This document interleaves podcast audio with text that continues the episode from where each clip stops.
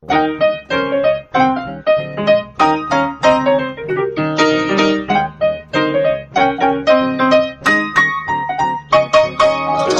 und herzlich willkommen zu Was denkst du denn? Mein Name ist Nora Hespers. Mein Name ist Rita Molzberger. Wir haben heute ein ganz seichtes Thema. Politik und Pädagogik. Mhm. Ich kam drauf, als Rita sich so echauffierte über Erwachsenenerziehung in einer unserer Folgen. Und Das hast du dir gemerkt. Ja, das habe ich mir gemerkt, dass du das bäh findest. Ja, okay. Wenn das so emotional ist, dann will ich danach bohren. Ja, bäh. Emotionales Doppelbäh. Aber ja, ich kann das gerne nochmal ausführen, warum ich das bäh finde. Ja, und ich, ich habe tatsächlich jetzt gerade ähm, natürlich mit dieser Corona-Pandemie, ne, mit dem, was wir so alles verhandeln, das ist ja schon spannend zu gucken, wie machen wir das eigentlich? Und es geht ja schon auch darum, dass Erwachsene jetzt etwas Neues lernen müssen, ja, ne, Umgangsformen, Verhaltensweisen und so weiter und so fort. Und dass eben genau diese Verhaltensweisen ja durch die Politik sozusagen gesteuert werden sollen.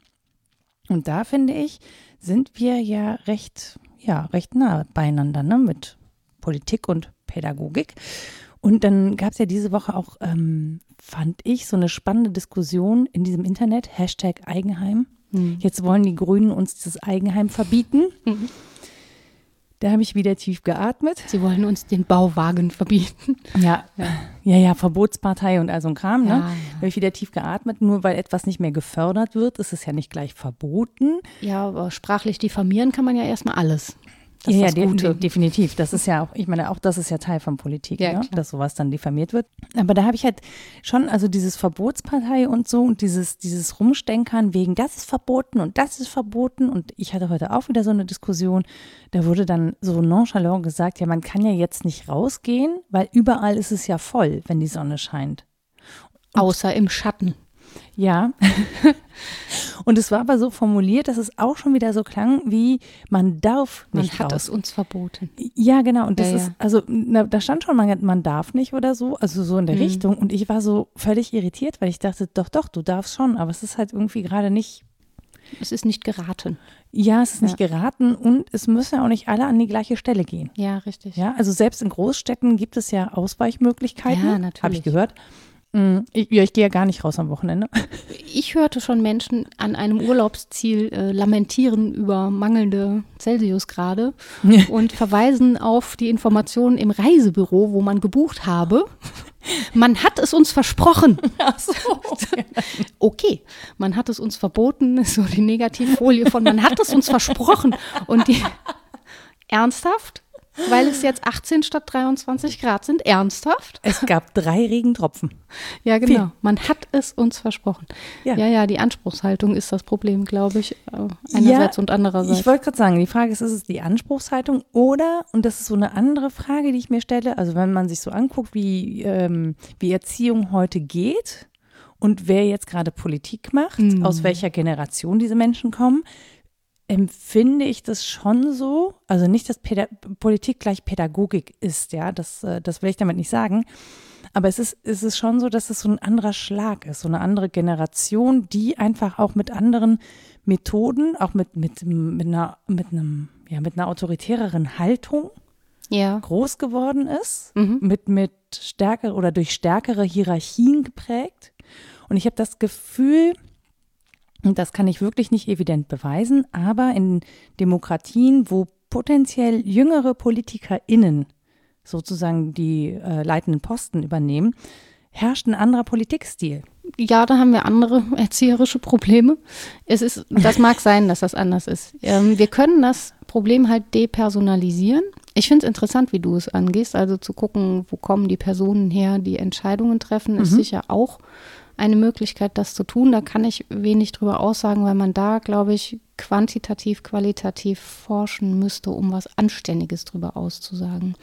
Was aber gar nicht so fernliegend ist, ist eine historische und diskurstheoretische Analyse und die trifft voll ins Schwarze. Vielleicht halten wir uns einfach zur Sicherheit an die, weil da können wir Menschen zitieren und sind wissenschaftlich mm, irgendwie auf dem sicheren Ja, Weg. es tut mir leid, dass und ich die das so entspricht dahin... dir. Gut, ja. ne? Gut, hör mal. Ja, Also hätte ich es mir ausgedacht. Nee, eben nicht.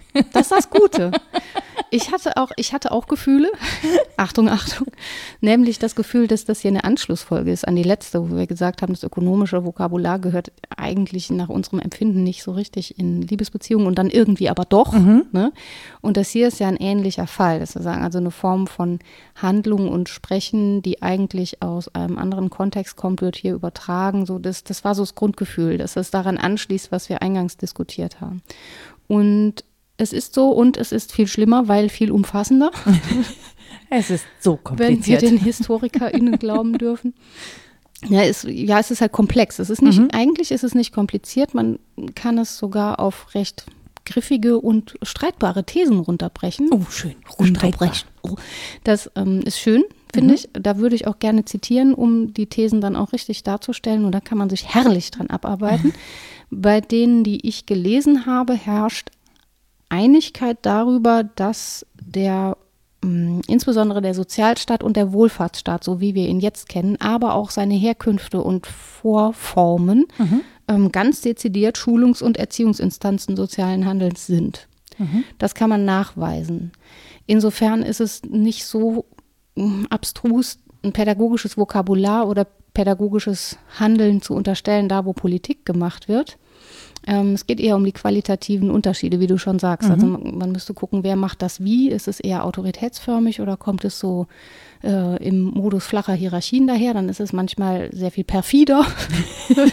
Weil da, ne, beim Autoritären weißt du wenigstens noch, wo du die Steine hinschmeißen sollst.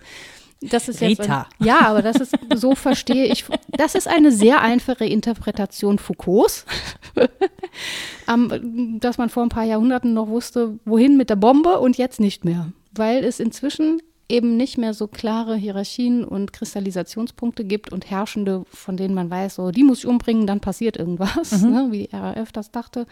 Zum Beispiel, das funktioniert einfach nicht mehr so richtig gut. Ah, jetzt habe ich einen Anschluss, weil ich irgendwie dachte so, ich weil will, wir uns, will keine Bomben irgendwo hinschmeißen nein, aber, ne, und auch in, keine Steine. Wenn wir sagen, es geht um Kontrolle und Machthabe und so weiter, wenn die sehr personal, sehr autoritär formiert ist, mhm. dann ist es ja schon so, dass man sich dran abarbeiten kann und auch personal dran abarbeiten kann.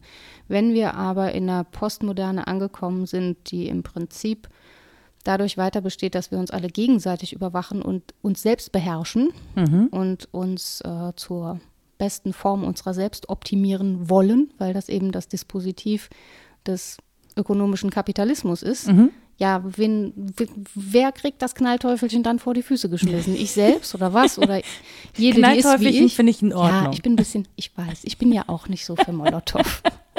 nicht so richtig. Also manchmal möchte man, aber man möchte es nur im Geist. Ja, so. Und dann weißt du nicht, wohin damit. Dann hast du das Ding in der eigenen Hand. Und dann.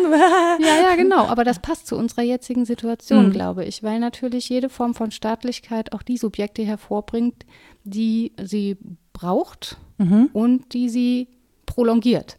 Also, hm, nee, die sie prolongieren, so rum. Weil, ja, das ist ja so ein Mach das mal konkret. Ja. Also, noch einmal abstrakt. Wenn wir ökonomisch sozialisiert werden, so mhm. grundsätzlich, mhm. jede soll dafür sorgen, dass sie aus ihrem Potenzial das Beste macht und soll ihre Handlungsform daran ausrichten, das Beste selbst zu werden, dass sie sein kann, möglichst marktgängig und so weiter, was mhm. wir in der mhm. letzten Folge besprochen haben, dann ist das auch als Akt politischer Resozialisierung zu verstehen, weil wir damit politisch das System unterstützen, das uns erst hervorgebracht hat, weil mhm. wir ja durch die aktive Ausübung dieses Dispositivs sozusagen Dienst am Gemeinwohl liefern. Wir machen dann weiter. Das ist für alle gut, wenn wir alle zu uns gut sind. Wenn jeder an sich denkt, ist an jeden gedacht. Ja.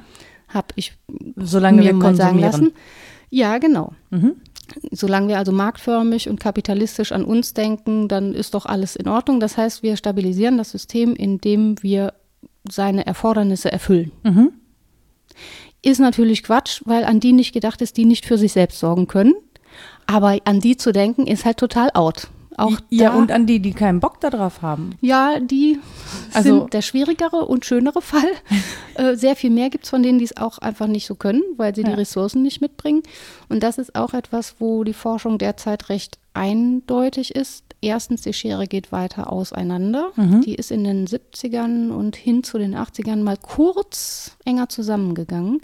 Und mittlerweile ist es wieder so, dass sehr wenige Prozent all das besitzen, was sehr viel Prozent der Menschheit nicht haben. Ne? Also die Schere geht da wieder weiter auseinander. Und das ist etwas, äh, das ist die erste strittige These, die ich gleich mal in diesen großen Raum werfen mhm. würde, das nicht äh, zufällig passiert. Und, das ist jetzt die These Robert Fallers, ähm, dass durch Sprache, auch durch so pädagogisierende politische Sprache oder politisierende Sprache verbrämt wird. Er nennt das, also ich will das richtig sagen, ähm, die, ja, es ist nicht wörtlich, aber so in etwa, die, die Ansprüche weichen Empfindlichkeiten. Früher konnte man noch einen Anspruch formulieren, Staat mhm. soll so und so sein. Man hat eine Utopie gehabt, wo soll das hinlaufen und hat als Arbeitnehmerin vielleicht gesagt, ich brauche eine Lohnerhöhung, wir streiken, was weiß ich, diese Dinge. Wenn man sich jetzt insbesondere politisch sprechend um, er nennt das Empfindlichkeiten, das, das ist sehr strittig. Ich wollte ich, ich, bin schon kurz davor zu zucken, aber ich wollte ja, erst mal fertig zuhören. Ja, ja, da, da kommt noch einiges zum Zucken, äh, aber auch einiges zum Differenzieren. Man sagt, die, die Realitäten der Politik sind sehr brutal. Mhm. Und gleichzeitig verweisen wir ständig darauf, dass wir im Vokabular bitte sensitiv sein sollen. Mhm. Dann ist das eine fiese Form, das zu bemänteln, was da an Brutalitäten passiert.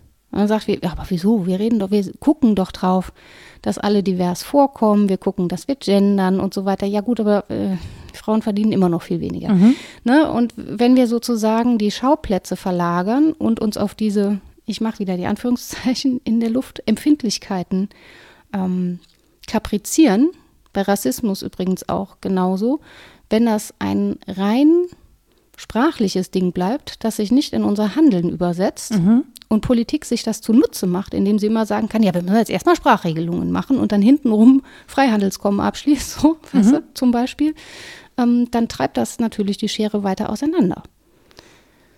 Das heißt, es, wir haben da das Problem, es wird sehr viel geredet.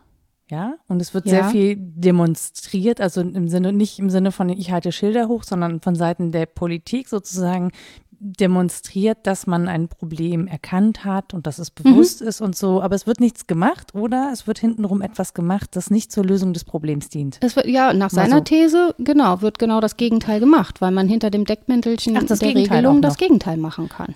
Ne, man, man kann sich einfach gar nicht drum kümmern, zum Beispiel. Oder man kann äh, die, die Menschen weiter abhängen, von denen man behauptet, die müssen wir jetzt aber echt mal beachten. Mhm. Wenn man das nur sprachlich tut. Da, mir kommt gerade so das Wort Kongruenz in den Sinn. Ja. Also, dass die, das Sprechen sozusagen nicht kongruent ist mit dem Handeln und ja. auch nicht mit dem, hm, ah, dieses Handeln, dieses politische Handeln mündet ja häufig in Gesetzgebung. Ja, ne, ja. Zur oh, über Recht müssen, ja. ja. Ja, das müssen wir dringend mal. Um über das Eigenheim dann auch noch zu reden. Ja, ja. Ja, ja, aber ähm, das ist ja sozusagen der Steuerungsmechanismus, genau. den wir da haben. Ja. Und ich glaube, also bei mir kristallisiert sich gerade was raus, dass es so schwierig ist, das zu identifizieren. Mhm. Also zu gucken, mh, hm, was wird gesagt mhm. und kann man das Gesagte an Handlungen messen und wann, wenn ja, an welchen Handlungen. Mhm. Und es entsteht ja mitunter so ein Gefühl, dass Handlungen ähm, gar nicht mehr so relevant sind. Mhm. Also, keine Ahnung. Ich, weiß, das ist jetzt gemein, aber wenn man sich mal anguckt, was in Sachen äh, Verkehr, ne, Straßenbau, Maut, ich glaube, das haben irgendwie, ja, das haben aber alle irgendwie auf dem Schirm, ne, wenn man mhm. sich anguckt, was da diskutiert wird und schiefgelaufen ist, dann würde man ja eigentlich erwarten, mm, dass das ähm, politische Konsequenzen hat, ja. wenn man im x-ten Untersuchungsausschuss zum Beispiel und genau. so weiter sitzt mhm. ne, und es da Fragezeichen gibt und so.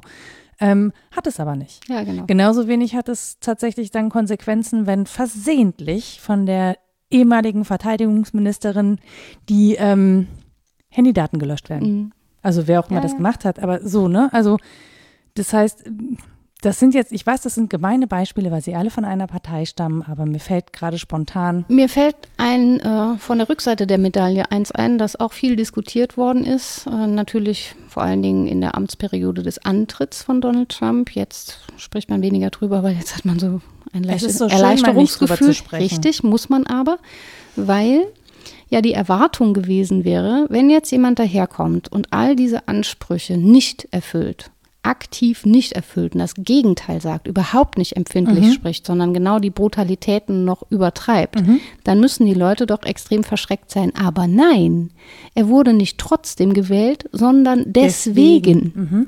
Und das zeigt, wie gesagt, diesen leicht perfiden, ich würde gar nicht sagen paradoxen Zusammenhang, dass wir inzwischen uns einer Sprache bedienen. Faller nennt das ähm, Erwachsenensprache, vor der gewarnt wird. Also er hängt sein Buch auf an dieser Anekdote, wo er beim transatlantischen Flug ähm, diesen Film Amour, also Liebe, wo die zwei sehr alten Menschen und so weiter, auf jeden Fall ein nicht. ein des Pornos sehr unverdächtiger Film, äußerst unverdächtiger Film. Und da wird er gewarnt, ähm, dass es Adult Language enthält. Und er sagt, ja, und ich bin doch ein Erwachsener, mit mir kann man schon mit Erwachsenensprache kommen. Jetzt werde ich da gewarnt vor erwachsener Sprache als Erwachsener. Dann kann man ja sagen, ist ab 18 okay. Ja, Also weil die da über Sex reden.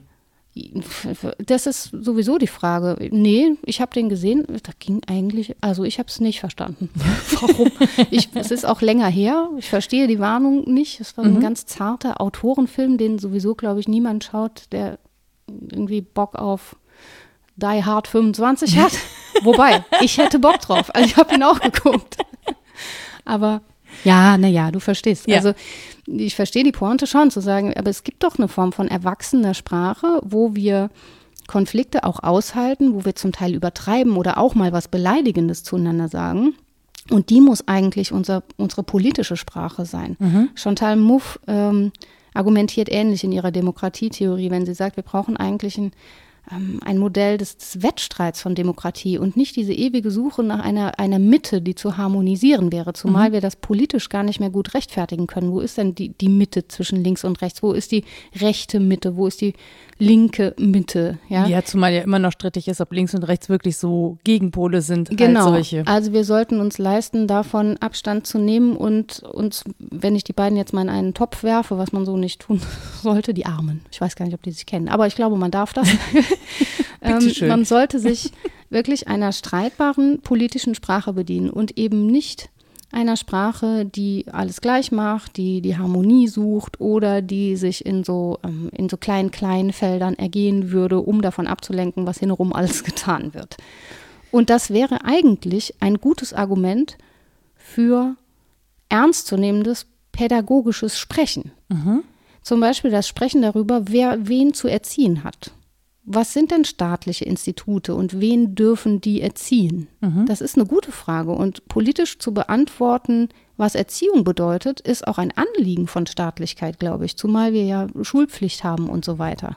Aber das ist ja das Thema, das weiträumig umschifft wird. Ja, genau. Also das ist ja, Ja, genau, ja. das ist ja das heiße Eisen, das keiner anfassen Ja. möchte. So, ähm, also zumindest nicht sinnhaft und durchdacht und vor allen Dingen, Nicht ehrlich. ja, nee, aber auch da nicht in der gebotenen Komplexität. Ja, also es genau. ist ja äh, wirklich sehr erstaunlich festzustellen, dass Kinder sozusagen losgelöst vom Alltag einer Familie und vom Alltag der Eltern betrachtet werden Hm. Oder wegorganisiert. Ja, ja. Aber das eine soll in, auf gar keinen Fall was mit dem anderen zu tun haben. Und Ja. wenn es jetzt doch was miteinander zu tun hat, und das erleben wir gerade, dann ist halt doof, weil dann fällt das halt auf. Ja, genau. So, und eigentlich sollen diese Welten, diese Bildungswelt und diese Arbeitswelt, die sollen schön parallel laufen Ja. und voneinander getrennt und sich nicht stören und auch nicht überschneiden. Ja, und das, was jetzt auffällt, ist ja auch neuralgisch. Nicht nur, dass viele Unpassungen auffallen, es fällt vor allen Dingen eine auf, nämlich, dass diejenigen, die privilegiert sind und äh, die sich, ähm, wie soll man sagen, dieser Beväterung und Bemutterung des Staates entziehen können, diejenigen sind, die A, Kohle genug dafür haben, die schon immer Homeschooling hätten machen können, weil sie, weiß ich nicht, noch eine Nanny oder ein, was weiß ich was zu Hause haben, der ihnen hilft oder so. Also diejenigen, die privilegiert sind, kommen gut durch und die anderen nicht. Das ist das, was auffällt. Du brauchst ja nicht mal eine Nanny. Es reicht ja schon, wenn du genügend Devices hast oder eine starke ja, Internetverbindung. Zeit halt, ne? Also das, Räumlichkeiten. die Ressource, die man für Kinder braucht, ist Zeit. Ja. So. Gut, eigene Zimmer geht auch. Dann Ja. kannst du sie wegsperren. Ja, das stimmt. Das Nein, fun- das machen wir natürlich nicht. reicht doch im Keller. Weiß auch nicht. Was jetzt, Rita. ist doch jetzt Frühling. äh, Garten. Ja, aber genau das ist ja das, was auffällt, dass es ähm, ein Zusammenhang zum Privileg gibt, der sonst gerne ummäntelt wird. Und dass mhm. es eigentlich geraten wäre, auch über ähm, die, die Reichweite von alten pädagogischen Begriffen zu diskutieren, statt sie als alt, westeuropäisch und weiß zu labeln. Das ist, ich weiß, das klingt jetzt schlimm, aber das ist auch wieder Pfalle und da habe ich auch wieder geschluckt, dass, ähm, ja, sowas wie, er macht das am Beispiel mündige Bürgerlichkeit. Mhm. Zu diffamieren, indem man sagt, ja, das ist alles oll. Das ist gedacht worden, das ist lange her und das haben nur weiße Männer gedacht. Das stimmt. Mhm. Wollen wir deswegen diesen Begriff aufgeben? Lieber nicht. ja, wir wollen ihn lieber anreichern, finde ich, um Wel die Perspektive, die fehlt. Mündige Bürgerlichkeit so, okay, zum Beispiel ja. oder Mündigkeit überhaupt. Mhm. Also zu, meinetwegen auch zu fragen, sollen Schulen denn noch zur Mündigkeit und zur Autonomie erziehen? Oder findet da jetzt nur noch selbstregulierendes Lernen statt? Äh, LehrerInnen treten auf als Coaches und als ModeratorInnen. Mhm. Äh, was kaufe ich mir damit ein und was werfe ich damit über Bord? Das muss man zumindest halt mal diskutieren. Man kann ja Anhänger oder Anhängerin der letzten Theorie sein und sagen, ich möchte aber nur, keine Ahnung, Classroom Management heißt das jetzt. Ach ja. Mhm. Ja, möchte ich nicht. aber ich würde gerne drüber streiten und ich würde gerne mit der Sprache drüber streiten, die es dafür braucht, nämlich mit einem Fachvokabular. Und wenn mir dann meine Begriffe aus der Hand geschlagen werden, wenn man sagt, nee, da darf man aber nicht mehr argumentieren, dann denke ich so, ja gut, dann äh, brauchen wir halt auch nicht mehr sprechen, weil ich bin diejenige, die diese Begriffe gerade dringend anreichern wollen würde oder meinetwegen auch ersetzen durch bessere, aber nicht durch schlechtere, die ganz was anderes meinen. Oder da bin ich irgendwie nicht so dafür. Mehr. Ja, genau. Oder also, jede, jede macht vor sich hin, das ist doch scheiße. Ich Rita hat scheiße Entschuldigung. Gesagt. Ja. ja, also aber wirklich, das stinkt und gehört in ein großes Rohr.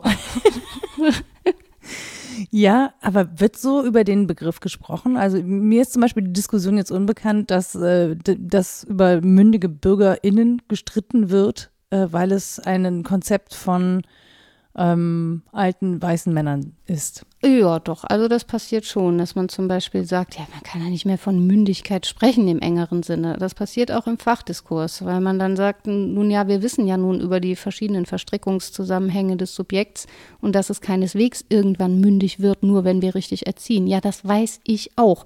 Aber den Zielhorizont Autonomie, Selbstgesetzgebung und Mündigkeit anzuzielen, heißt ja nicht, augenwischerisch, äh, augenwischerisch so zu tun, als gäbe es das wirklich. Und mhm. mit 21 ist man so weit oder mit 18 oder so. Denn so doof bin ich auch nicht. Aber stattdessen zu sagen, davon wollen wir lieber nicht mehr reden, wir sagen dann lieber was anderes dazu. Ja, weiß ich nicht. Es muss, man muss halt drüber streiten können, was das alles meint. Und ich finde tatsächlich da den Begriff der Mündigkeit eigentlich sehr spannend, ne? Mhm. weil das ja zum einen ein juristischer Begriff ist. Ja, ne? das wir ist auch erlangen, wichtig, diese Ebene. Genau, wir mhm. erlangen da Mündigkeit und das liegt daran, dass wir sozusagen dass für uns andere Gesetze gelten, nämlich die Erwachsenengesetze. Ja. Das finde ich ganz äh, spannend im Gegensatz zur Erwachsenensprache. Mhm. Das heißt, wir dürfen Erwachsenensprache benutzen, dann gelten aber auch für uns Erwachsenengesetze.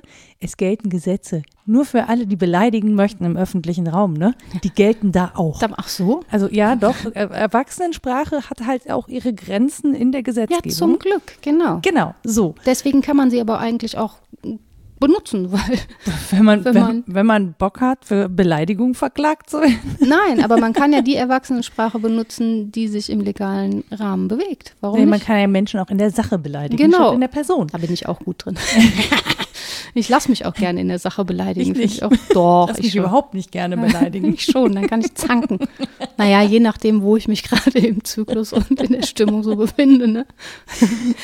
Ja, aber das ist ja, das ist ja das eine. Das andere finde ich aber, dass Mündigkeit häufig mit äh, Selbstverantwortlichkeit übersetzt wird, die mhm. aber nur auf die eigene Person zielt. Ja. ich glaube, das ist der Trugschluss, der in der Ausdeutung des Begriffs liegt. ich weiß gar nicht, ob der Begriff das sagt, aber mündig zu sein und eigenverantwortlich zu handeln, heißt ja auch eigenverantwortlich im Erkennen, dass ich Teil einer Gemeinschaft bin. Ja, klar. Und da ist die Eigenverantwortung, heißt ja nicht, ich kümmere mich nur um mich selber und dann geht es mir schon gut, dann geht es allen anderen auch gut. Ja, genau eben. das heißt es ja nicht, sondern so.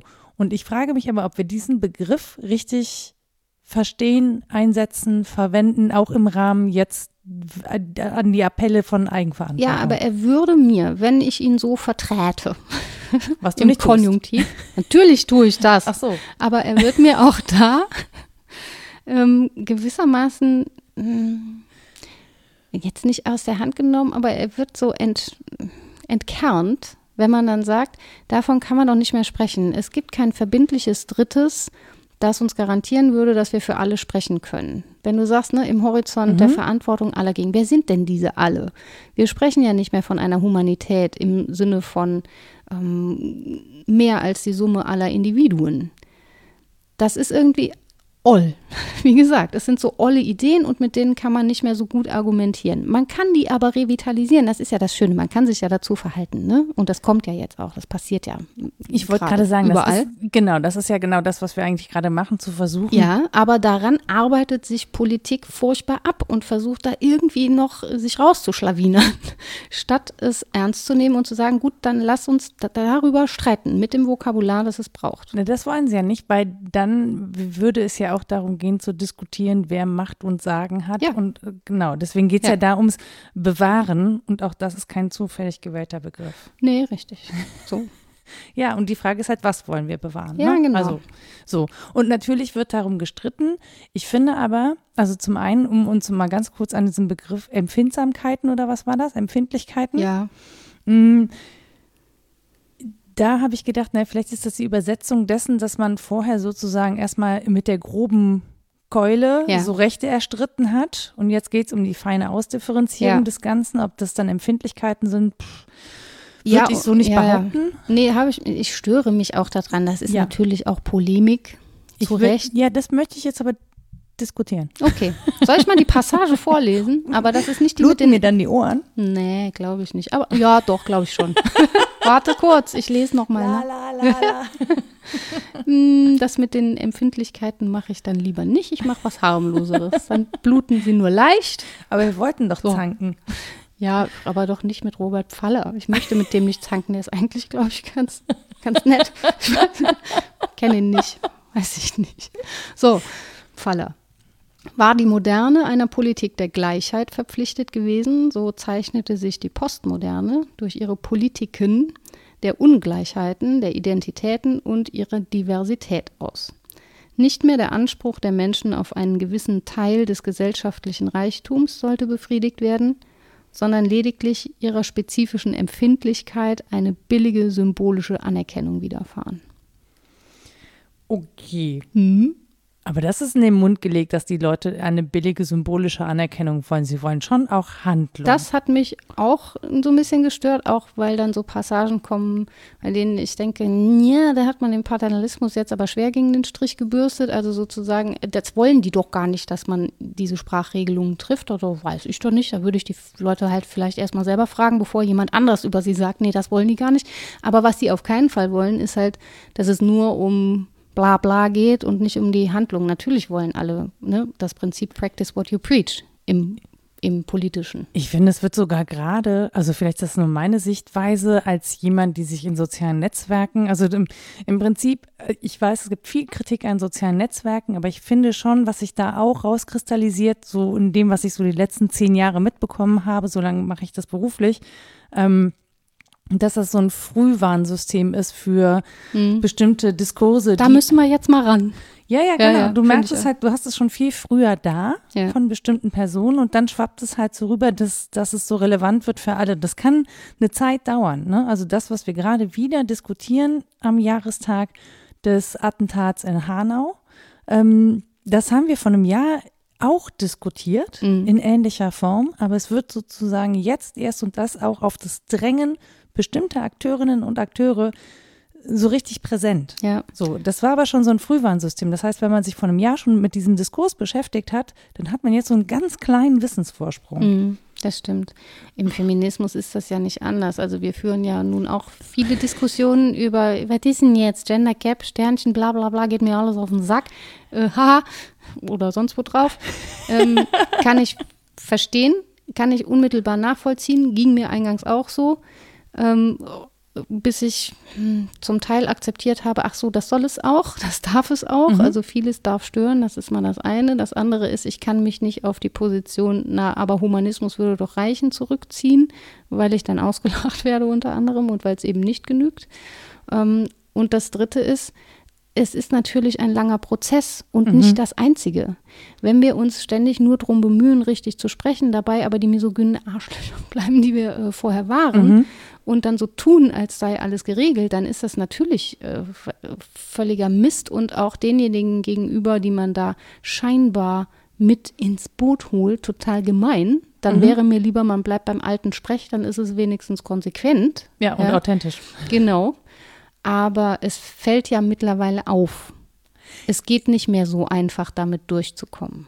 Ja, aber ich finde halt spannend, also gerade am Beispiel Feminismus, das ist ja die x-te Welle, Ja. ja, die x-te feministische Welle in diesem Jahrhundert. Ja, in, mehr in als Pandemie. Letzten 100, ja, in den letzten 100 Jahren, Ja. sage ich mal so. Ähm, oder 120, um genau, ja, doch so ungefähr, ne, so Mhm. 1900, 1920 und so. Ähm. Das ist ja schon spannend, ne? Auch zu, zu merken oder immer wieder zu erleben, naja, wir sind jetzt nicht alleine so super schlau, ja, weil wir jetzt das Ja. Internet haben, sondern das haben schon Frauen vor uns Ja. gedacht. Ähm, Und sehr die- ausführlich sogar. Natürlich haben die sich nicht um Doppelpunkte, Unterstriche und Sternchen bemüht, sondern um ganz andere Dinge. Ja, aber er recht. können wir, ja, eben. Teilhabe, Um die, ja, ja. ja, Und das sollten wir auch weiterhin tun, um es, uns um die fundamentalen Dinge tatsächlich bemühen Mhm. Und uns dann vielleicht, wie soll man sagen, Hand in Hand um das richtige Sprechen darum bemühen. Und nicht das eine tun und das andere lassen. Wobei ich hätte schon lieber, man handelt viel und dann rutscht einem vielleicht die falsche Sprachformulierung raus und mir lieber als andersrum, dass man immer richtig spricht, aber dann im Handeln nichts davon übersetzt. Das finde ich sehr viel armseliger, auch das im Wortsinne. Aber ähm, ich denke schon, dass es nicht nur ein linkes Theorem ist, das Sprache Realität schafft. Das ist entlarvt worden inzwischen wissenschaftlich. Das ist nicht so einfach. Sprache schafft nicht Realität. Aber Sprache schafft ja schon Sprachhandlungen. Ja, ich bin auch gar nicht immer so bei Sprache schafft Realität, aber Sprache schafft zunächst mal Sichtbarkeit.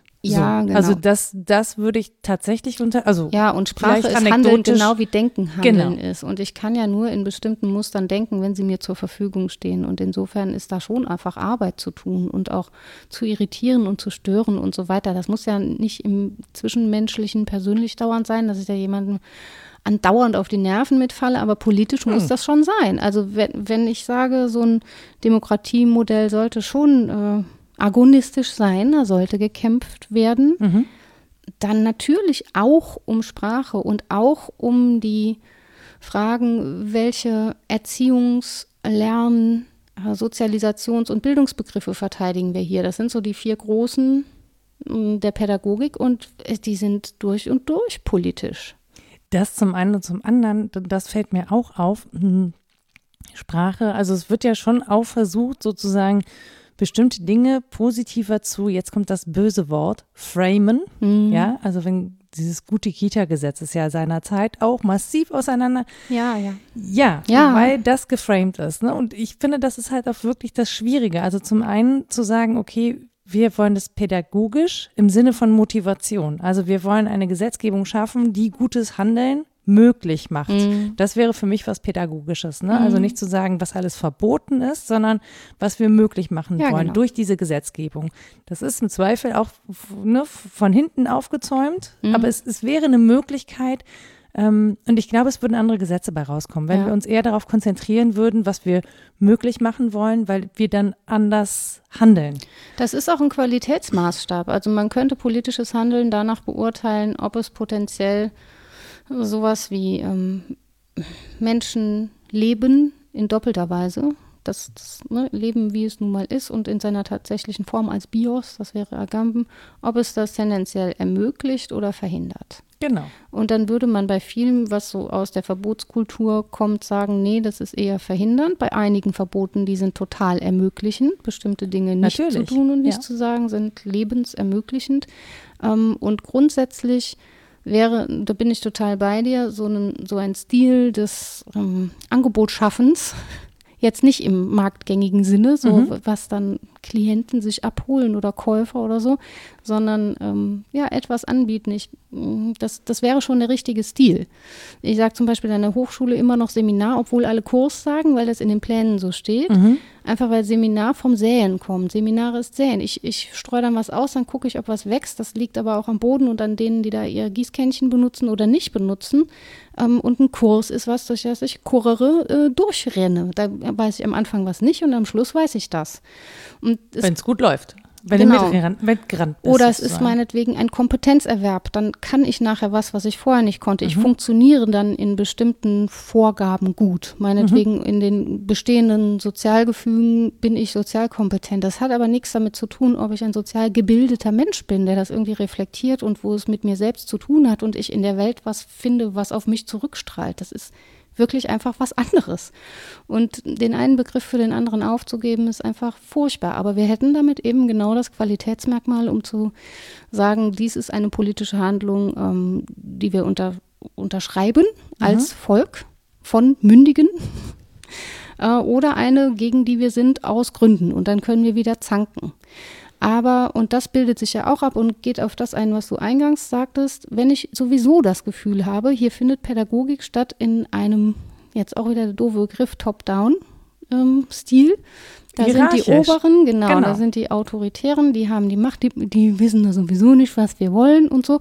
Das ist wirklich wie ein Kind, das autoritär erzogen wird, das kopselt sich dann auch irgendwann, irgendwo, ja, die, was die Lass bestimmen die, lass die machen. habe ich drunter gelitten, aber ich verhalte mich mal still dazu. So, Mhm. dann falle ich nicht auf und dann ähm, passiert mir wenigstens nichts Schlimmes. Die innere Haltung ist aber ja keine, in der irgendeine Überzeugung dessen herrscht, dass die Intentionalitäten, die da gezeigt werden, gute wären. Ganz kurze Unterbrechung, um mal kurz Begriffe einzuordnen, die wir hier verwenden. Zum einen, wenn wir über möglich machen sprechen, dann geht es um Dinge wie verbieten wir den Menschen rauszugehen, also geht es um Ausgangssperren oder machen wir Läden zu oder ermöglichen wir ihnen zu Hause zu bleiben, indem wir zum Beispiel ein Angebot schaffen, ähm, dass auch Menschen, die wenig Geld haben, wenig teilhaben können, sicher zu Hause bleiben können, ohne dass sie vereinsamen. Oder dass wir Angebote schaffen zur psychologischen Betreuung zum Beispiel, wenn Menschen Ängste haben. Oder ihnen möglich machen, in Kleingruppen Kinder zu betreuen. Und, und, und. Also ne, ermöglichen wir etwas durch politische Entscheidungen, ermöglichen wir zum Beispiel Homeoffice oder sagen wir, wir verbieten das und dann müssen Bürgerinnen und Bürger gucken, wie sie in ihrem Leben mit diesen Verboten klarkommen. So, das ist das eine. Und wenn wir Begriffe benutzen wie autoritär oder autokratisch, dann ist das im pädagogischen Sinne gemeint. Also nicht im Sinne der Staatsform in irgendeiner Form. Ne? Also wir leben hier nicht in einer Corona-Diktatur, das wollen wir definitiv nicht aussagen. Aber es ist eine Art von Führungsverständnis in der Politik. Also möchten wir eher regulieren, ja, machen wir Politik über Verbote oder machen wir eben eine Politik, die mehr an moderner Pädagogik orientiert ist und eben ein Angebot schafft, wie Rita das auch schon gesagt hat. Wir wollen es nur einmal noch deutlich formulieren, bevor euch das in irgendeiner Form schräg vorkommt. Und, und das ist so ein bisschen das, was mich halt irritiert oder weshalb ich sage, das ist so eine alte Riege oder so. Ne? Es hat schon irgendwie was sehr streng hierarchisches, was sehr autoritäres. Ähm, und zwar selbst da, und das finde ich ja auch spannend zu beobachten, ne, wenn sozusagen, wir sind ein föderales System, wenn gestritten wird, wenn sozusagen Einigungen getroffen werden müssen, ähm, man sich zusammensetzt und am Ende aber jeder und jede mit ihrer eigenen Lösung nach Hause geht und dann doch wieder was anderes macht. Also das heißt, sich zusammensetzen, zu sprechen und aber nicht verbindlich vereinbar zu vereinbaren. Ja, und das widerspräche eigentlich auch diesem, diesem eher autokratischen Stil, finde ich. Also ähm, Lessenich macht da einen schönen Qualitätsunterschied aus zwischen dem, ja, der zweiten Hälfte des 20. Jahrhunderts und dem ausgehenden späten 20. und jetzt beginnenden 21. Jahrhundert und sagt, wir haben da unterschiedliche Figuren. Das, die zweite Hälfte des 20. Jahrhunderts läuft so unter dem Motto, der Staat will den verberuflichten Arbeitnehmer, ich sage es jetzt männlich, aus ne, naheliegenden Gründen.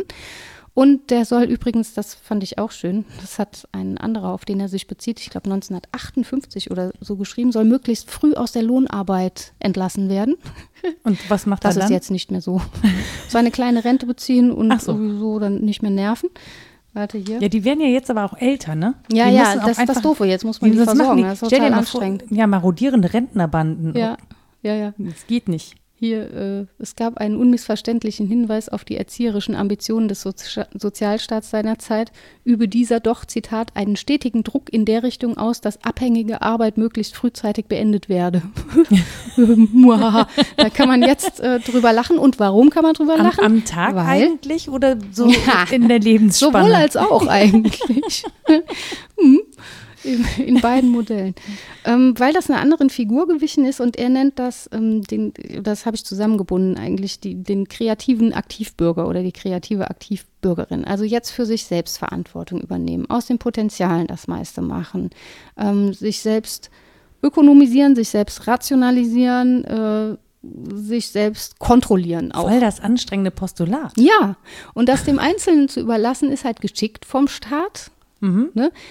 Ich weiß nicht, der Staat ist sowieso jetzt so ein komischer Begriff. Es zerfällt ja in sehr viele verschiedene äh, Institutionen, aber so grundsätzlich ist das mm, von den Staatsorganen. Lass es uns als System von formulieren. Von den Institutionen oder Organen, genau. Also, dass dies so das Vorgestellte ist, was hinter den Aktionen steht. Mhm. Und das ist halt das Perfide, weil wir dann eben nicht mehr sagen können, die da oben oder so. Also das passiert noch, aber das ist mehr so ein leerer Reflex. Das mhm. erzeugt ja gar keine Resonanz, weil man dann sagen kann, wieso, wir sind gar nicht hier oben. Ihr seid ja alle, ihr seid alle Individuen. Über das Leben des Brian ist meine. Ich ja. musste auch gerade so. Mhm. Wir sind alle Individuen. Ich nicht. das ist meine Lieblingsstelle, das zitiere ich sehr oft. Aber genau das ist diese paradoxe Struktur, ne? Mhm. dass man sich ja nicht mal so richtig beschweren kann. Und ich finde auch, es ist jetzt natürlich billig, auf all das einzuhauen, was passiert. Ich glaube, es wird sehr viel politisch auch profund gestritten und mit einem ernstzunehmenden Vokabular von Menschen, die das ernst nehmen, was sie da tun. Definitiv. Darum geht es auch nicht, sondern es geht eher darum, welchen Diskurs haben wir geformt und wie ist Pädagogik zu verstehen. Und wenn da jetzt jede selbst mit ihrer Lösung zufrieden sein soll, dann bildet sich das eben auch in Grundschulen ab, wo die SchülerInnen sich auch selbst kontrollieren sollen und selbst managen, wann sie welchen Lernerfolg haben wollen. Ja, bitte, ich kann kann das mit 40 noch nicht. Also, ja, weil ich es in der Grundschule nicht gelernt habe oder was? Nee, so weil, ja, ja, genau. Weil das Menschen total überfordert, wie du schon sagst, mich selbst zu kontrollieren, meine Affekte ständig im Griff zu haben, mich zu optimieren, ständig ein Bild vor Augen zu haben, wie ich die Beste sein könnte und dem zu entsprechen und dann auch noch irgendwie für meine Rente zu sorgen. Das ist das ist was viel. Ja, ähm, was mir, was mir gerade noch wichtig ist, ist ähm, bei diesem ne, möglich machen und so, es geht mhm. eben nicht darum, irgendwie so zu tun, als ob. Also nein, nein, das genau. muss ganz profund sein. Ne? Also ja. es geht nicht darum, Leute sozusagen ähm, positiv zu gängeln. Ja. Das ist ja auch noch so, ja, so dieses ja. Nudging. Ja. So, ich mache jetzt, dass du. Dazu habe ich auch was Schönes dabei. ja. Als, als würde ich wissen, was Rita gelesen hat. Weiß ich aber gar nicht. Nö, weiß ich auch vorher nie. Und so also, aber das, das ist, das gibt's ja auch. Ne? Und ja. das wäre hier aber auch eine Form von Druck ausüben. Ja, klar. Und das soll es ja nicht sein. So, die, ich, die andere Frage, die ich mir stelle, und wenn ich mich gerade so umgucke, bin ich da nicht so positiv, aber vielleicht liegt es wirklich am Setting, ne? Also an der mhm. Umgebung, in der wir uns befinden. Mhm. Ähm, dass Menschen das gar nicht wahrnehmen wollen, weil es ihnen zu anstrengend ist. Ja, ist es ja auch. Wenn ich dann mit der Nase drauf geschubst bin, dass ich tatsächlich Kontrolle ausüben soll, optimieren soll, all, all die Verantwortung für mich selbst übernehmen soll und nicht mehr das Gefühl habe, ich mache das, weil ich das will und weil ich so selbstständig bin und weil ich ja, so aber cool für mich bin. und andere und ich glaube, ja, das, ja. das, und andere ist ja gerade noch mal Ja, dann fällt dir ja umso mehr auf, ja, wie unfassbar anstrengend das ist, das willst du vielleicht gar nicht so wissen. Und wie abhängig du bist. Ja, genau.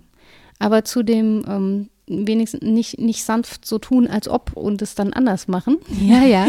das ist so sanft in die Richtung schubsen. Das hat halt sehr, sehr lange Tradition. Also im Prinzip sind das Michel Foucaults Machtanalysen. Ähm, er nennt das Gouvernementalität. Mhm, Habe ich schon mal gehört hier im Podcast. Ja. ich höre den und manchmal. Und es ist sehr schön, äh, ganz kurz auch nochmal aufgenommen und dargestellt worden von Ulrich Bröckling in einem Aufsatz, der heißt Gute Hirten führen sanft. Mhm. Über Mediation. Und er entwickelt diese Theorie am, am, Beispiel der Mediation. Das ist jetzt für uns nicht so relevant. Ähm, macht aber nochmal so einen ganz kurzen Ausgriff darauf, was Gouvernementalität nach Foucault meint. Soll ich mal vorlesen? Ja, bitte, mach mal. Es ist so klein gedruckt, ich nehme es mal nah in die Augen. Das ist jetzt relativ lang. Langes Zitat? Ist können okay. Wir, können wir mal machen. Schaffst du. Also schaffe okay. ich. Ja, okay, alles klar. Mit dem Neologismus Gouvernementalität bezeichnet Foucault einen Typus neuzeitlicher Regierungspraktiken und den historischen Prozess, der zu dessen Vorrangstellung gegenüber anderen Machtformationen, etwa jener der Souveränität, geführt hat. Gouvernen gouvernementale Strategien der Macht operieren über Dispositive der Sicherheit und folgen dem Postulat ökonomisch kalkulierter Interventionen, die mit einem Minimum an Aufwand ein Maximum an Steuerungseffekten erzielen sollen. Effizienter als Gehorsam zu erzwingen ist es, Anreizsysteme zu installieren, die bestimmte Verhaltensweisen wahrscheinlicher machen sollen als andere oder die Verhaltenslenkung gleich an jene zu delegieren, deren Verhalten gelenkt werden soll. Gouvernementalitäre Führung impliziert daher stets Anleitung zur Selbstführung. In einem weiteren Sinn bezieht sich Gouvernementalität auf, jetzt kommt ein Foucault-Zitat, die Gesamtheit von Prozeduren, Techniken, Methoden, welche die Lenkung der Menschen untereinander gewährleisten.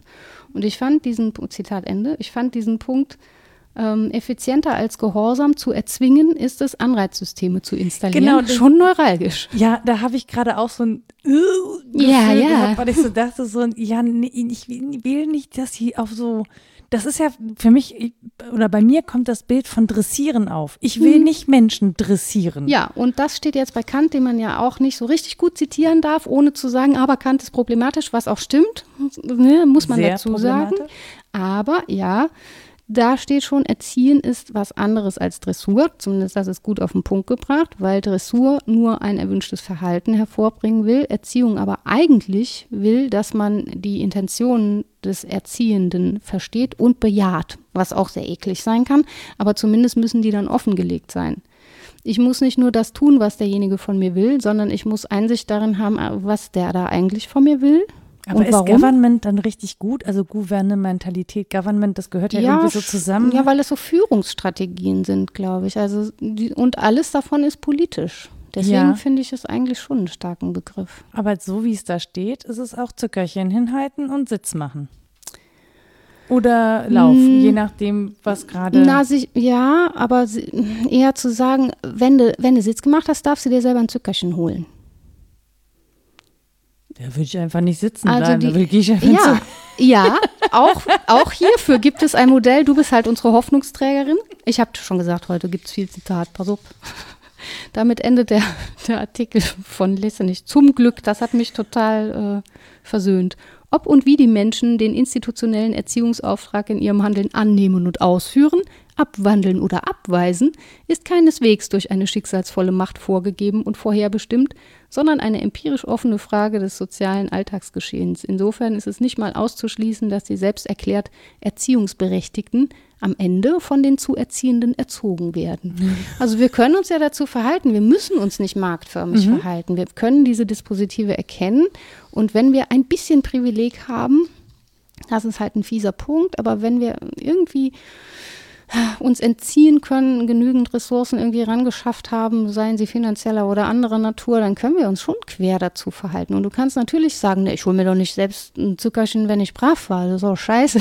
Will ich mit den nicht. Zucker, wann ich will. Aber bei, bei diesem Modell von Gouvernementalität ist das schon so, dass wir uns alle gegenseitig kontrollieren und uns vor allen Dingen selbst kontrollieren, ähm, dass uns dabei gesagt wird, siehst du, das ist die Reinsform von Autonomie, ist doch toll.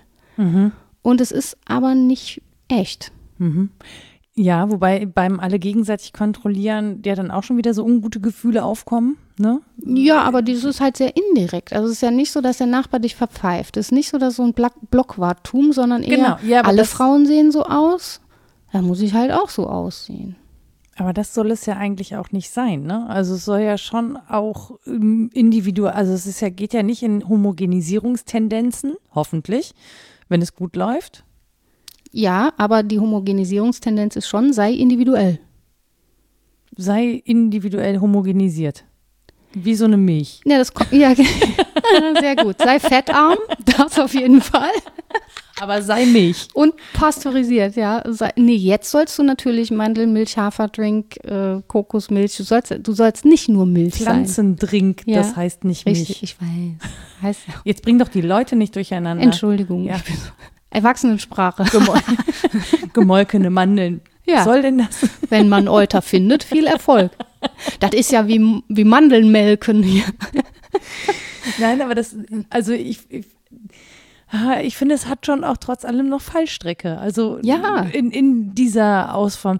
Und das ist ja auch, man wünscht sich ja. Das also, will er ja auf den Punkt bringen, dass er so viele Fallstricke hat. Genau, und, und das ist ja das, man wünscht sich ja gerade so ein bisschen mehr Homogenität, zum Beispiel im Befolgen dieser Regeln, Maske, Abstand halten, weil es ge gerade sinnvoll ist. Mhm. Und dann wünscht man sich das, es mögen bitte mehr Menschen, wenn sie denn nicht in der Lage sind, es umzusetzen, dann sanft herangeführt werden. Ja, ja. Oder auch weniger sanft. Aber das ist ja das, was man so merkt. Ne? Also man, man Ja. merkt ja schon, man, man wünscht sich manchmal wirklich so, jetzt halte ich doch verdammt nochmal an diese Regeln. Und Ja, man, klar. man wird auch sehr fest an der Stelle. Ja, man muss halt wieder loslassen können. Und Ja, genau. Und sich klar machen, nee, warte, ich wünsche mir natürlich auch eine Welt, in der das Freiheitsrecht besteht, nicht mitzumachen. So. Wenn das denn gut begründet ist, das ist immer so ein. hm, Und hm, hm. genau, und das ist aber, das, das finde ich ist gerade wirklich ein total schwieriger Punkt, weil jetzt natürlich auch die Zeit nicht so da ist, das zu erstreiten. Ja. Und das ist ja auch genau der Punkt, wo, oder vor dem viele Menschen warnen, ähm, dass es da kippen kann. Dass wir das Kind da auch mit dem Bade ausschütten, ja. ja. Oder das, dass wir Ja. das Kind da mit dem Bade ausschütten und so. Und ich finde das schon neuralgisch, also neuralgisch, ohne dass man da jetzt, ähm, also ich weiß, ja, panisch oder so, das will ich erst nicht benutzen als Wort, äh, sondern ohne dass man das so, so direkt von sich weist. Ähm, der Wunsch ist, dass wir alle einsichtig sind und das machen. So, Ja. grundsätzlich, ja. Ähm, und dann wird aber das auch wieder Also für die symbolisch. meisten, nicht für alle. Ja, ja, aber Ja. dann wird es halt so symbolisch aufgeladen, ne? Also Ja, klar. so und da finde ich, da wird es halt schräg, da wo wir anfangen, das sowas symbolisch aufzuladen. Ich glaube auch, dass das Erwachsenen einfach nicht gemäß ist, wenn sie so verarscht werden sollen. Also ich habe mal so ein Schild, das hat auch Max Gold, hat das mal aufs Korn genommen, dann gab es so ein Schild, irgendwie, äh, Vernünftige fahren hier nicht mit dem Rad, den anderen ist es verboten. Mhm. Das finden wir eklig. Find, also ich, du und ich und wir ist jetzt ein komisches Wir. Es aber gibt Leute, die finden das wenn man, lustig. Ja, ja, ja, aber es gibt eben auch viele, denen auffällt, "Äh, hier soll ich so hinten rum, wenn nicht erzogen, dann doch dressiert werden und Mhm. argumentiert wird mit meiner postulierten Vernunft und sie mir abzusprechen, ist natürlich ein rhetorischer Trick, wenn Mhm. ich jetzt nicht dementsprechend handle und so. Dann sagt's doch direkt, schreibt doch hin, Radfahren verboten. Mhm. Dann sagt doch Maskenpflicht Mhm. Und nicht wir raten dazu oder sagt doch äh, Kita-Verbot und nicht wir raten dazu, die Kinder möglichst so, aber da, das bildet ja politisches Ringen ab und da sollten wir eigentlich, was heißt dankbar, aber wir sollten uns freuen darüber, dass das Streitkultur etabliert wird. Es ist natürlich schwer unter so mh, unter den Bedingungen, zum einen unter den bedrohten Bedingungen einfach des Lebens und der Gesundheit, aber auch unter den zeitlich bedrohten Mhm. Bedingungen. Wir haben halt, wie du schon sagst, wir haben jetzt so wenig Zeit für Streit. Das aber trotzdem passiert, ist eigentlich was Gutes. Ja, ja, ja. Außer die, die sozusagen den Streit suchen und das ja nicht sehen, dass sie das dürfen. Also Ja, ja. das, die Frage ist aber auch, warum die das so empfinden, wie sie es empfinden. Das ist ja auch gewachsen seit Jahrzehnten. Auf eine Genau, ganz aber- komischen. Und das ist der Ausgangspunkt meiner Überlegung, ob es Mhm. da eben diese D Diskrepanz gibt zwischen, was wir eigentlich mittlerweile leben an Pädagogik. Wir leben ja alle in irgendeiner Ja. Form Pädagogik. Ne? Wir bilden uns fort, wir selbst optimieren uns, ja. Wir lernen dazu und kommen dann aber äh, und stoßen dann auf ein autoritäres System. In dem Fall. Also nicht grundsätzlich, Mhm. Ja, ja, sondern ja, jetzt in dem, in dem Fall ist es mal, weil schnell gehandelt werden muss, wird jetzt gesagt, so, zack, wir streiten jetzt nicht, sondern wir müssen jetzt handeln. und dann gibt es, ja, oder man hat uns jahrelang erzählt, hier Freiheitsrechte bedeutet auch übrigens freie Arbeitskraft zu Mhm. sein und so weiter. Da hängt es ja dann schon wieder zusammen. Wir können auch gleich mal so Merkmale abgehen, an denen das ähm, argumentativ sehr deutlich wird. Und dann fällt auf, ach so, die wollten mich nur frei haben, solange wie sie mich in Zeitarbeitsfirmen stecken Mhm. können. Und da bin ich jetzt aber nicht mehr frei. Das ist aber unfair. Mhm. Ne? Also dann hätte man vielleicht ehrlich kommunizieren müssen, was wir unter Freiheit verstehen wollen oder darum streiten, wie wir Freiheit verstehen und wo auch ähm, gut argumentierte Unfreiheiten sind. Man darf ja nicht daraus schließen, dann kann ich doch alles tun. Also so Willkürfreiheit war ja niemals gemeint. ja, über Risiken und Nebenwirkungen aufklären, Ja, würde ich genau. das nennen, so, ja. ne? ja, aber dann auch gern fett gedruckt, nicht klein gedruckt. Ja, absolut. Und, und das Ja. eben auch, auch nicht, dass man sagt, das musst du selbst rausfinden, ne? Ja, Also genau. hier, mach mal, Angebot geschaffen, ah, ja gut, das, was so nicht so gut läuft, das findest du halt schon noch raus. Mhm. So, das ist so unter falschen Voraussetzungen jemanden auf Ja. eine Schiene schicken. Deswegen sage ich ja, möglich machen ist halt das eine, aber natürlich ähm, sind, gibt oder hat jede Möglichkeit auch ein Risiko. Ja, klar. Oder äh, du kannst nicht, es gibt keine hundertprozentige Sicherheit in gar nichts. Ja. So, und, und auch das, ne, klar, wenn viel möglich ist, ist nicht alles davon sicher. Ja, klar. So. Und es gibt ja auch, ähm, Oder viel in Bewegung. Ich glaube, das ist es. Ne? Wenn viel möglich ist, ist halt viel in Bewegung, dann wird es fluider im Zweifel. Es Mhm. gibt Menschen, die erleben das äh, als befreiend Mhm. und als flexibel und es gibt welche, die erleben das als unsicher. Ja. Ja, und auch ähm, aus gutem Grund, ne? Aufgrund der Herkünfte oder weil man irgendwie schon, schon sehr lange sich nicht mehr gehört und gesehen fühlte und gerochen und gespürt. Ähm, und sich das jetzt so kristallisiert, dass man da Mhm. sowieso irgendwie nicht mit gemeint war. Ganz lange und Ja, oder andere jetzt plötzlich gemeint sind Ja. und man selber nicht mehr. Ja, Dass man so einen, so einen so, genau. Bedeutungsverlust auch Ja, erlebt, ja, passiert nicht auch. mehr wahrgenommen wird. Ja, genau. so.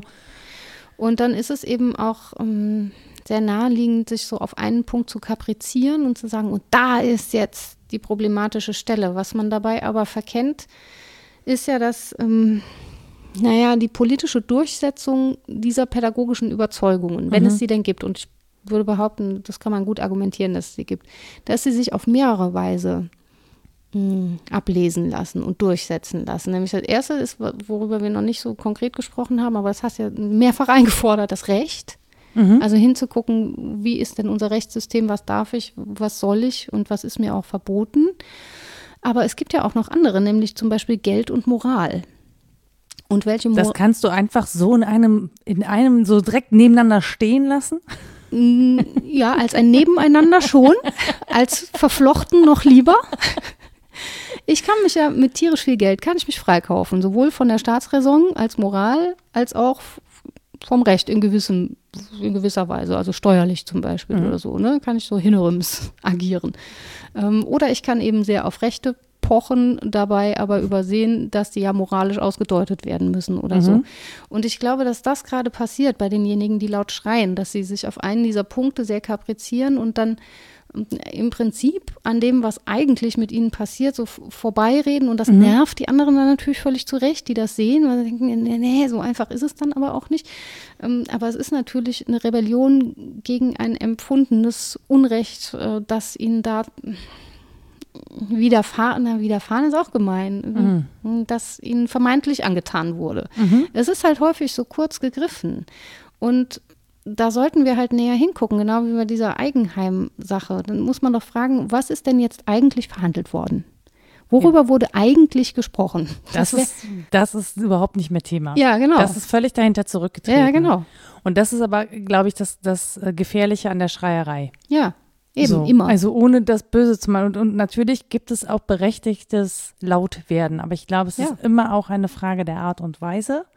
Also ohne, dass ich jetzt hier ne, ähm, sagen möchte, man darf jetzt irgendwie nicht Frust und Wut ausdrücken. Auch das darf man. Aber auch da Ja. ist es oft eine Frage des Rahmens, in dem man es tut. Ja, und auch das ist staatlich gerahmt und ähm, staatlich pädagogisch gerahmt. Das gehört dann so in die Ecke Moral- und Affektenlehre, würde ich sagen. Mhm. Also natürlich ist das fies, um wieder auf den Punkt zu kommen, zu sagen, äh, Ja, da hier kommen bitte- wir mit unanständig um die Ecke. Ne? Ja, genau. Äh, es ist gemein zu sagen, ihr wart jetzt jahrzehntelang allein damit, äh, eure Affekte selbst zu kontrollieren und selbst dafür verantwortlich. Selbstkontrolle wieder der Punkt, ne? Und Selbstrationalität. Und jetzt auf einmal darfst du das aber nicht mehr, wenn es dann negativ auffällt, tun. Mhm. Das ist dann fies. Da fällt einem auf, äh, bin ich jahrelang irgendwie beduppt worden. War, das war gar nicht echt. Das war immer nur ein Dispositiv, auf das ich reagiert habe und das weiter nicht aufgefallen ist. Und das klarzulegen, fände ich gar nicht so schlecht. Aber es wird ja eben nicht klar. Es wird ja nur gemault. Und das ist dann eben zu wenig. Und natürlich kann man sich ähm, auch gegen unsere staatlichen Grundsätze wehren. Das ist ja die große Leistung der Demokratie, dass sie sich leistet, da erstmal äh, langen Atem zu beweisen. Mhm. Aber es gibt Grenzen dafür. Ja, Ja, ich denke gerade an die USA und frage mich, wie. ja die haben es halt komplett durchökonomisiert. Da hat es mit Demokratie im engeren Sinne, zumindest ja, nee, eigentlich nicht mehr so viel zu tun. Es ist eine marktförmige Demokratie, ja, die im Prinzip durchkapitalisiert ist. Es ist eine Form von Demokratie. Ne? Ja. Also ich meine, wie es so 100 Prozent funktioniert, Ja, weiß ja klar. Immer noch niemand. Ja, das, wirklich. Und das dicke Buch Demokratiemodelle habe ich auch, also da ich nicht. Ich habe es nicht. Aber wenn ich mich so umgucke, dann kann Ja, ich mir ja. vorstellen, dass man da einige von braucht und auch im Wandel der Gesellschaft und Ja. so. Ne? Oder auch der Umwelteinflüsse. Also großräumig Ja. auch gedacht. Ähm, der Verhältnisse zwischen Menschen und Nationen. Ja, was wir eigentlich verhandeln, ist nicht mehr und nicht weniger als die Frage, wie wollen wir leben, glaube ich. Und ähm, es ist gut, dass wir sie verhandeln. Es ist auch gut, da sehr abseitige Meinungen zu hören, aber man muss auch sagen dürfen, dies ist eine eher abseitige Meinung, weil sie nur den eigenen Vorteil im Blick hat, zum Beispiel. Ja. Und weil wir auf der Basis nicht argumentieren wollen. Oder dies ist eine abseitige Meinung, weil sie gruppenspezifisch Menschen ausschließen will. Machen wir nicht mehr. Machen wir erst recht in Deutschland nicht mehr. Punkt um, fertig. Nicht diskutieren. ne? Genau. Das, das finde ich dann einfach richtig und gut und das auch klar zu formulieren und nicht noch zu sagen, also wie mit so einem Dreijährigen zu verhandeln, nee, ja, die Gummibärchen kann ich dir jetzt nicht geben, aber vielleicht kannst du ja dann äh, doch irgendwie das haben und das ist doch so ähnlich wie ein Gummibärchen. Man kann auch sagen, nee, jetzt kein Gummibärchen. So. das ist natürlich, dann gibt es einen riesen Geschrei und dann, ähm, dann ist aber zumindest die Regel klar. Genau. Ja, und natürlich ist das wiederum schwierig, weil wenn wir danach schreien, dass uns jemand klare Regeln vorgeben soll, äh, Dann dann, ja. ja, will man auch nicht. Ne? Es geht ja eher um so eine Grundsicherung von Rahmenbedingungen, also nicht Framing, sondern Rahmenbedingungen, ähm, die einfach guten Grund haben, aufrechterhalten zu werden. Und da fällt eben auf, dass unser Staat, wie er ist, gerade auch so, wie er jetzt ist, wie gesagt, ein durch und durch erzieherisch-pädagogisches Ding ist und dass auch die gelebte Pädagogik und Erziehung, wie sie passiert, dann im Gegenzug total politisch ist. Und es wäre einfach gut, das offen zu legen und auch im, im Rechtssinne offen zu legen. Also zu fragen, wo sind denn diese Zusammenhänge? Zum Beispiel, ich habe jetzt nur mal drei rausgeschrieben, es gibt natürlich sehr viel mehr, dass der Das ist die Staat Liste, von der du eben geredet ja, ja, hast. Ne? das, ja. nur, ich habe noch mehr Listen, aber die ist jetzt relevant, glaube ich. ähm, dass äh, staatlich festgeschrieben ist, dass es Privateigentum gibt und dass es Rechte zu dessen Sicherung gibt. Mhm. Und wenn man da jetzt ran will und sagt, "Hm, wir könnten ja Finanzierung schaffen durch Reichensteuer und so, ja, werden Menschen nervös. Oder, hm, das, das hatte ich eben schon mal gesagt, dass der Staat persönliche Freiheitsrechte einräumt und dann eben auch Subjekte und äh, Staatsbürgerinnen und Staatsbürger be bekommt, die freie Arbeitskraft sind. Mhm. Oder dass der Staat ähm, öffentliche Dienstleistungen produziert oder öffentliche Infrastrukturen. Und die sind aber Voraussetzungen für marktförmigen Warenaustausch. Also das brauchen wir, um den Arbeitsmarkt so zu erhalten, wie er ist. Das ist ja alles nicht schlecht. Man muss sich nur klar machen, dass es nicht das andere draußen vor der Tür ist, der Staat, sondern dass das das ist, wie wir leben. Und dann, also, dass wir eben auch Staat sind. Und dann wäre es doch geraten, wenn wir mitsprechen. Möglichst erwachsen. Genau, ja, aber ist Erwachsenensprache dann das Rumbeleidigen und Rumpöbeln? Nein, nein. Du hast also gesagt, auch mal, Erwachsenensprache nein. kann auch mal beleidigen. Ja, kann auch mal passieren. Ja. Genau. Und unter Erwachsenen entschuldigt man sich dann und schämt sich kurz und sagt, das war nicht gut von mir, versucht aber nicht von vornherein bloß nichts Strittiges zu sagen. Also, Also, anständig. Und ja, jetzt wollte ich mit einem komischen Be Begriff kommen, mir fällt aber auch nichts Besseres ein. anständig ist doch gut. Also Anstand hat eben mit Haltung zu tun. Ich glaube, darum Genau. geht es, irgendwie mit geraden Schultern durch die Welt zu gehen und zu sagen, okay, jetzt traue ich mich mal äh, zu formulieren, was mein Bedürfnis ist. Äh, zum Beispiel auch, ich hätte gerne eine politische Utopie. Ich finde das komisch, immer nur von Tag zu Tag zu verhandeln. Kann man ja mal sagen, ist ja nicht schlimm. Dann kann mir jemand anders erklären, warum das jetzt im Moment nicht geht, sehe ich das ein. Also man kann so argumentieren und dann kann man sich natürlich auch mal die Köpfe heiß reden. Und zwar nicht nur, äh, um irgendwie Aufmerksamkeit zu erzeugen, sondern weil man sich tatsächlich echauffiert. Und das ist nämlich genau der Punkt. Da, wo sich tatsächlich echauffiert wird, bekommen wir es selten mit. Ja. Also ich kriege ja hin und Ja. wieder mal so Bundestagsdebatten Ja. mit, da wo sich wirklich berechtigt echauffiert wird. Das Ja. bekommen wir selten mit. Wenn wir was mitbekommen, dann ist es, wenn sich jemand im Ton vergreift. Und Ja. das macht ein schräges Bild, finde ich. Ja, Weil das natürlich Schlagzeilen produziert. Genau. Aber es macht ein schräges Bild von dem, was Politik wirklich ist und auch was politisches Streiten ist. Ja, genau. Und ähm, Genau. Nee, ich rede an der Stelle gar nicht weiter, weil den Rest könnt ihr euch um mich denken. Ihr seid ja auch schlau. Nö, Ja. mach doch mal. Nee, aber es ist ja, es ist ja, Ja. genau das. Also ich versuche das gerade nur so wahrzunehmen und, und ähm, rauszufinden, woran es eigentlich hakt. Und es ist ja auch nicht so, dass es ausschließlich und nur hakt. Es ist ja auch nicht Nö. so, dass gar nicht gestritten wird Nein, und nein, nicht politisch nicht. gestritten wird und auch nicht versehentlich mal irgendwie was unkorrekt Ja. Nee, natürlich und manchmal nicht. halt eben auch absichtlich. Ja. So, Ja. aber ähm, es wird ja schon auch in der Sache gestritten und auch hart gestritten. Und natürlich kommt das nicht immer zum Ergebnis und wir bekommen auch nicht jeden Streit mit. Und das ist gut so, Mhm. weil es echt anstrengend genug ist. Ja. Also es ist gut, dass sich Menschen für uns streiten und einsetzen und für unsere Interessen, die ja sehr unterschiedlich sind. Also Ja. ich meine, wir sind uns relativ einig, ähm, aber ich könnten durchaus Leute am Tisch sitzen und hören uns vielleicht auch zu. Ich hörte davon, dass man uns zuhört und nicht mit uns einig ist. Das finde ich gut. Ich finde das gut, aber es ist mir ein Rätsel. Es, ich möchte das sagen. Wo wir doch so sauber und stringent argumentieren Ja, und überhaupt nie eigene Werthaltungen eine Rolle spielen. Also ich, ich das Autsch. bei dir vielleicht, bei mir nicht so. Aber ähm, Ja, ist ja Quatsch. Natürlich bin ich als diejenige hier, die hier ist. Ich würde aber im wissenschaftlichen Kontext auch versuchen, anders zu sprechen. Natürlich. Ich leiste mir das hier. ich leiste, ich leiste mir, mir das. Ja. Ja. Oder ihr leistet uns das. Ja, ja. Sozusagen. Aber naja, aber das ist ja schon, also ähm, es ist schon anstrengend. Würden wir das alles mitkriegen und alles selber verhandeln und erstreiten müssen? Das wäre ganz schön anstrengend. Ja, aber es würde auch bedeuten, dass man dem politischen Geschäft gegenüber wieder, eine, das ist jetzt ein ganz altes Wort, aber eine gewisse Demut hat und sagt, uah, den Job würde ich auch nicht machen wollen, wenn dann ernsthaft gestritten wird, Mhm. in der Sache sehr informiert, ähm, da stundenlang scharf zugehört und scharf argumentiert wird. Wer kann das denn? Wenn das tatsächlich so gemacht wird, ist das etwas, was mir höchsten Respekt abverlangt. Mhm. Und so hoch sind äh, die Gehälter dann nicht. Also da kann ich als Vorstandsvorsitzender von was weiß ich und Vorstandsvorsitzende dann mehr verdienen.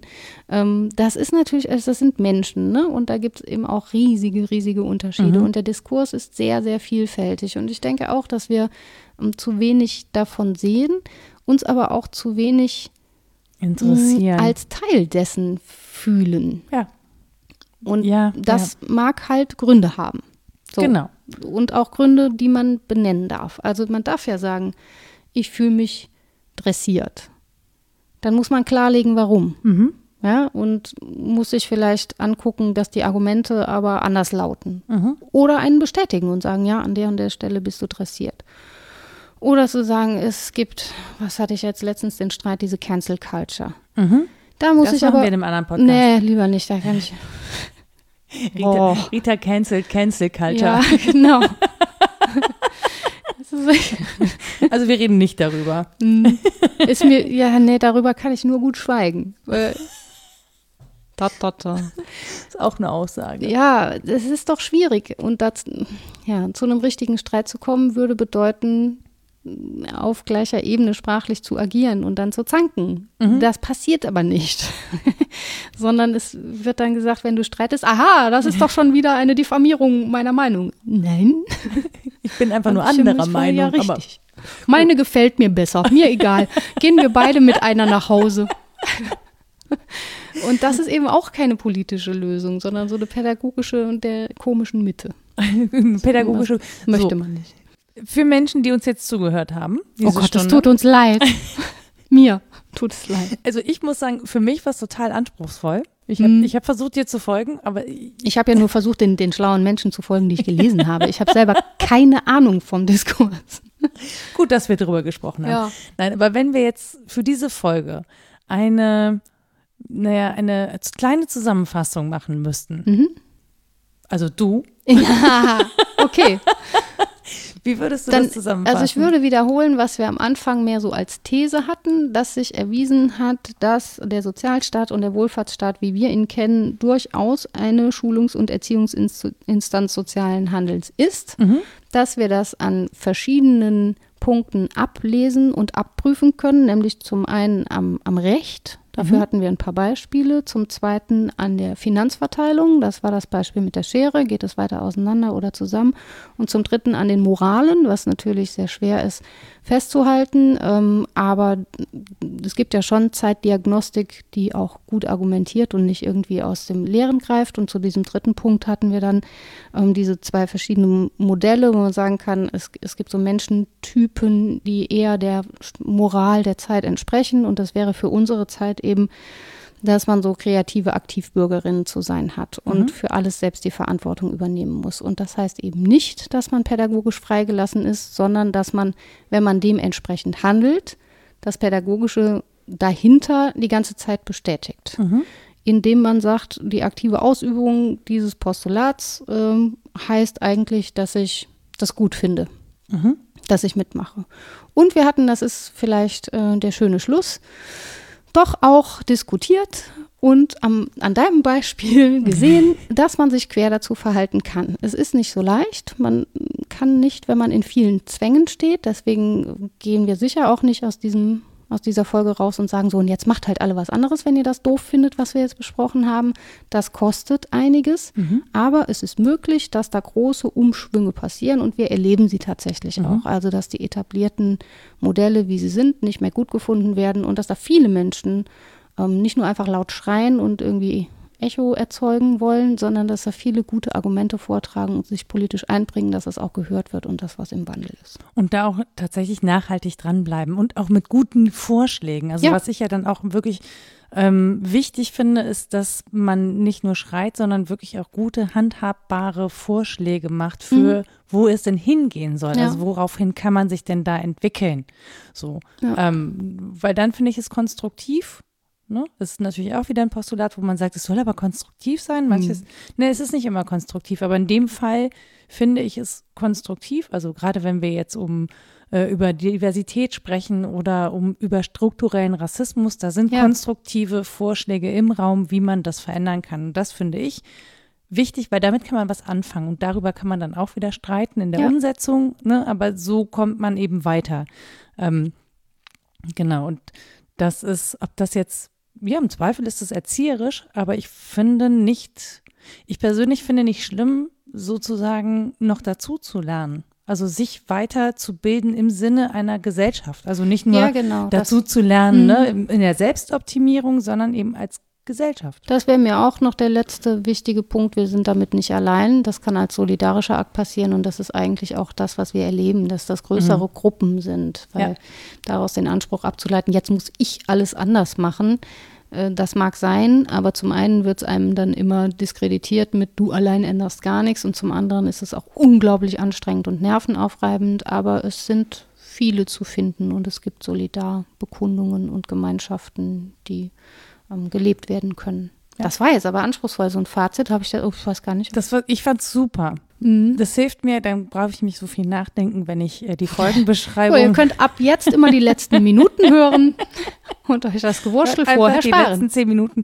Genau, Ritas Literaturliste gibt es dann jetzt. Tete, genau. Kann ich alles immer nachlesen. Ja, das wäre total gut, weil ich ja im Prinzip nur zitiert habe. Also was wirklich wahnsinnig gut nachlesbar und sehr pointiert ist, ist äh, Stefan Lessenichs Artikel in Aus Politik und Zeitgeschichte, Abputz von der Bundeszentrale für politische Bildung und die kriegt man immer auch online. Das ist also wirklich sehr niederschwellig dran zu kommen. Der Artikel heißt Der Sozialstaat als Erziehungsagentur und ist von 2012. Mhm. Mm, das von Gute Hirten führen sanft ähm, ist äh, von Ulrich Bröckling in einer herrlichen Zeitschrift, die ich auch nur empfehlen kann, schon allein des Covers wegen. Das erzähle ich jetzt nicht, damit Menschen gucken.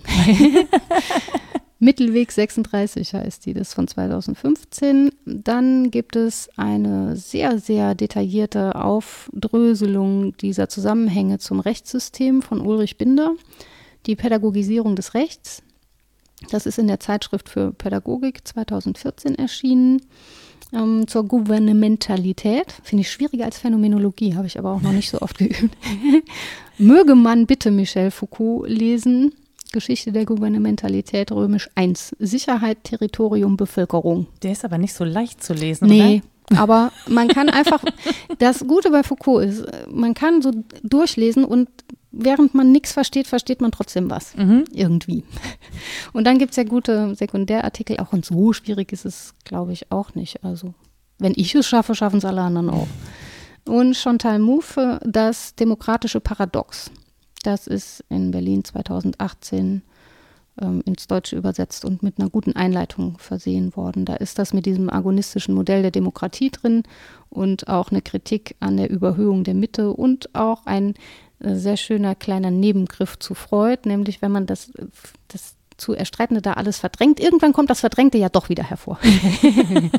Also man kann es gar nicht dauerhaft unter den Teppich kehren. Ja, ja. Das war jetzt sehr küchenpsychologisch argumentiert. Lest lieber selber. Ja, ich muss auch an der Stelle sagen, ne, wir haben natürlich vieles nur angedeutet und ich Ja, habe das jetzt nicht ausformuliert und ausdifferenziert. Oh, ich habe noch einen vergessen. Die Erwachsenensprache habe ich Stimmt. vergessen. Robert Ja. Faller, Erwachsenensprache. Das ist Aus von dem du auch zitiert 2017. hast. Genau, ja. Auch so jung ist das? Ja, Ach, das ja. Das klingt ja wie was ganz Frisches. Und ähm, die Kritik ist nicht, es muss alles wieder rechtskonservativ werden, sondern es ist alles nicht links genug. Wenn wir es schon in rechts und links äh, einteilen wollen, dann wisst ihr jetzt ungefähr, wo es hingehört. Alles klar. Ähm, genau, also ne, wir haben halt nicht alles, also ich habe das jetzt nicht in die Tiefe ausformuliert. Ich, vieles davon könnt ihr selber auch nachgucken. Ich packe euch auch nochmal Links rein. Und wenn ihr uns Feedback geben möchtet zu dieser Folge, dann könnt ihr das gerne tun an rita etwas denkst du denn.de oder nora etwas denkst du denn.de. Wir haben einen Twitter-Account. Ich habe gerade vor den Stuhl getreten, falls es knackt. wddd-podcast. Ihr findet mich auf Mastodon unter Frau Nora. Wir haben eine Website www.wasdenkstudenn.de, da könnt ihr uns auch Kommentare dalassen. Und wenn euch ein Euro locker sitzt, dann dürft ihr uns den spenden für dieses Podcast zu Hause. Denn Also, auch wir sind durchkapitalisiert. absolut bis zum Äußersten. Aber billig. Entschuldigung. Es ist völlig in Ordnung. Und wenn ihr Zeit habt, wir haben gehört, Zeit ist ein kostbares Gut, dann lasst uns gerne Sternchen da, da wo es geht. Viele, wenn es geht. Oder nochmal so einen Kommentar, ob ihr das gerne hört oder vielleicht auch nicht. Ach, spart euch das, wenn ihr das nicht mehr gut ist. Wirklich. Du pädagogisierst auch echt schön. Wenigstens macht sie es ganz offen. Ja, du hast gesagt, Ich sitze nur heimlich hier und teile ihre Meinung. Man soll das transparent machen. Ja, ich habe das gut. transparent gemacht. Also bis dahin, transparent pädagogisch, sehr viel Spaß und bis bald. Tschüss. Tschüss.